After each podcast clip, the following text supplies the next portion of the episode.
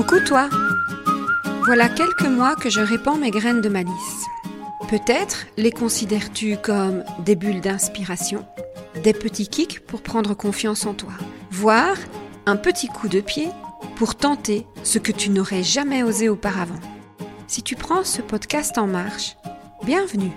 Je m'appelle Valérie et j'aime créer des déclics magiques.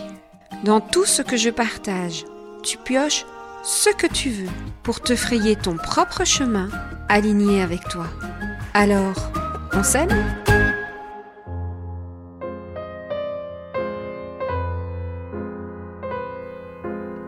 Même si octobre est le dixième mois du calendrier, son étymologie nous ramène au chiffre 8, car il est le huitième mois du calendrier romain. J'ai une affection pour ce chiffre, 8. En musique, c'est le chiffre de l'octave, cet intervalle qui sépare deux notes du même nom. En numérologie, il est associé au pouvoir, la justice et l'expansion. Et puis surtout, ce petit coquin, quand vous le positionnez horizontalement, il représente le signe de l'infini.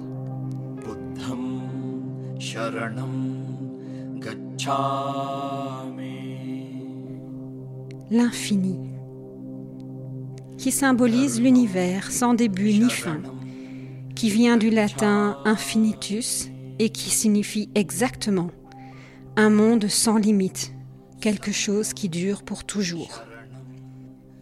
L'infini existe depuis des milliers d'années.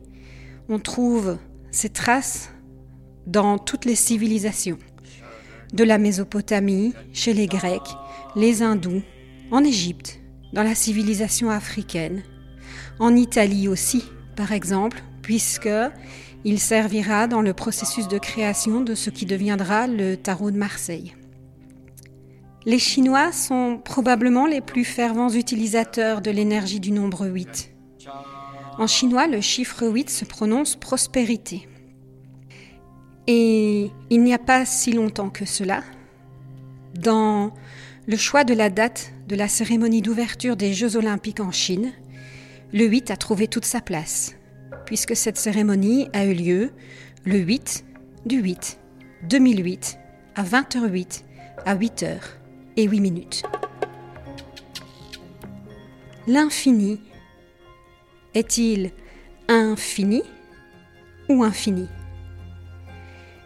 Il m'appelle à me poser la question sur est-ce que je fonctionne sans limite ou est-ce que j'ai tendance à ne voir que les limites? Personnellement, dans ma vie, il y a beaucoup de choses où J'aime poser les limites.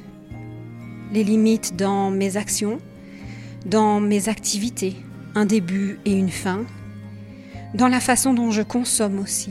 La terre n'est pas une ressource infinie. Par contre, dans mes rêves, dans ma façon de propager l'amour, dans ma bienveillance, j'aime imaginer être sans limite.